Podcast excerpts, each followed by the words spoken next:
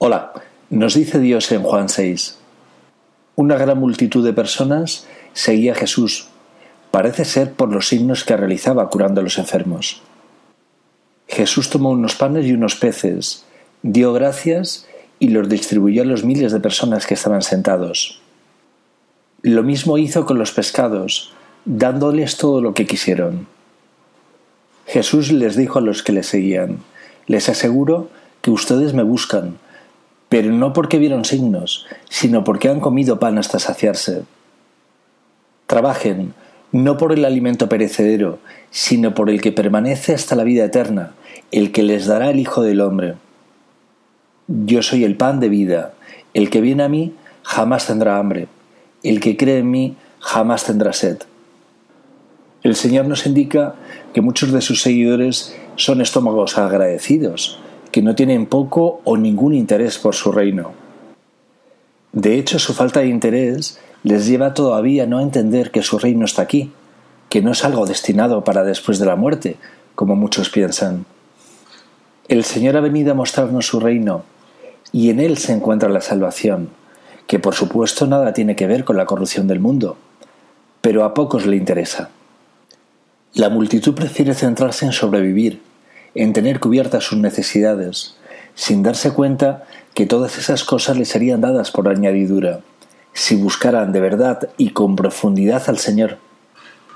Antes de la multiplicación de los panes y los peces, los apóstoles le dijeron a Jesús, Señor, el lugar es desierto y la hora ya pasada, despide a la multitud para que se vayan por las aldeas y compren de comer.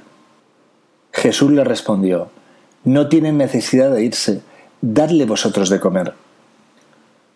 Ya lo veis, hasta los apóstoles quieren mandar a la multitud a sus casas, sin llegar a entender que la multitud necesita escuchar, entender y profundizar en la palabra de Jesús para ser un verdadero discípulo.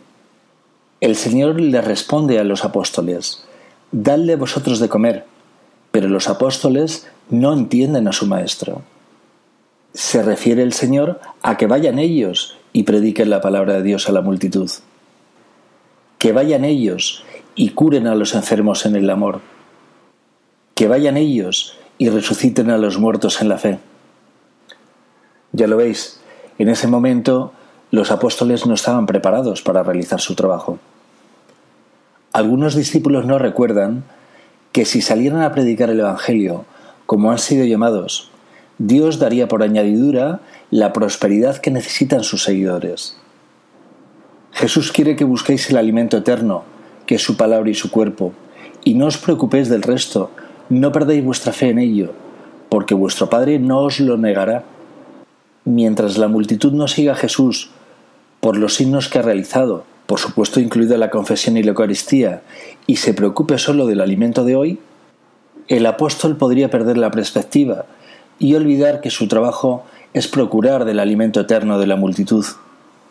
Hasta el punto, como ocurre a fecha de hoy, que muchos apóstoles reniegan de este trabajo y no quieren predicar a otros credos y religiones.